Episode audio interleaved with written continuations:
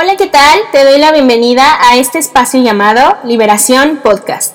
Hoy estamos con gozo en nuestro corazón porque hoy inicia nuestra primera semana de la fe, en donde el objetivo es que avivemos esa llama en nuestro corazón, o bien que la puedas encender, y te des cuenta de que tener fe es todo lo que necesitas para ver las maravillas que Dios puede hacer en tu vida.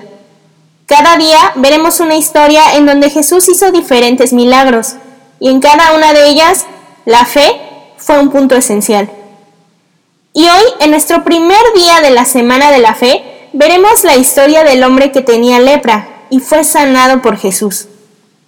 Para poner un poco el contexto en el que vivía este hombre con lepra, tenemos que ver Levítico 13:45, en donde nos menciona lo que un hombre con lepra tenía que vivir cuando lo declaraban enfermo. La palabra de Dios dice, y el leproso en quien hubiere llaga llevará vestidos rasgados y su cabeza descubierta, y embosado pregonará, Inmundo, inmundo. En general Levítico 13 y 14 nos habla de cómo eran tratados y las ofrendas que daban cuando eran sanados. Por si lo quieres checar, o más adelante igual lo veremos aquí en Liberación Podcast. ¿Tú te imaginas cómo es que se sentía este hombre? Completamente aislado, Alguien que la sociedad rechazaba por completo, que no podía ser tocado, que era básicamente alguien que todo el mundo trataba de evitar.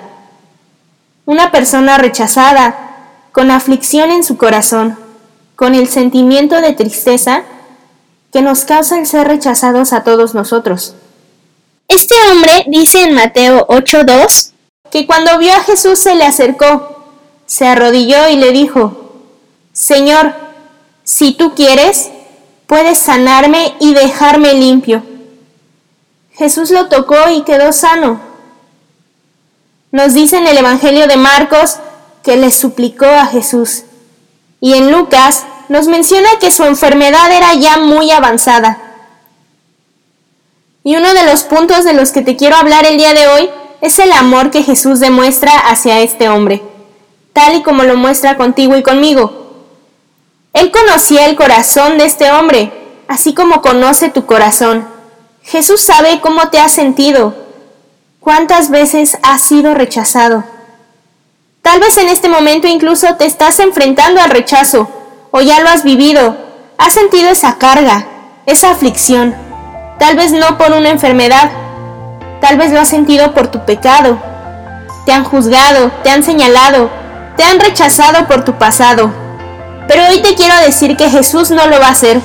Él no te va a rechazar nunca.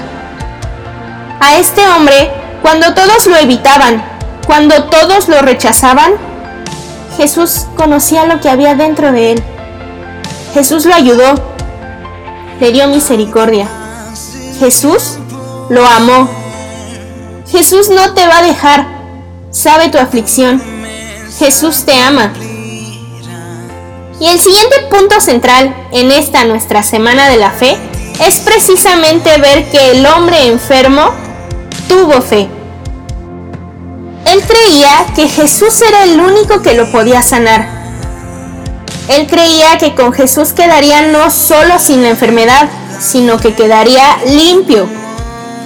La actitud del hombre con lepra demostraba su necesidad de Jesús al postrarse en el suelo y dejar a un lado todo lo que la gente decía de él, todo lo que lo rodeaba. Él se enfocó solo en Jesús. Llegó a los pies de Cristo con un corazón contrito y humillado, quebrantado por completo. Y le dijo, Señor, si tú quieres puedes sanarme y dejarme limpio.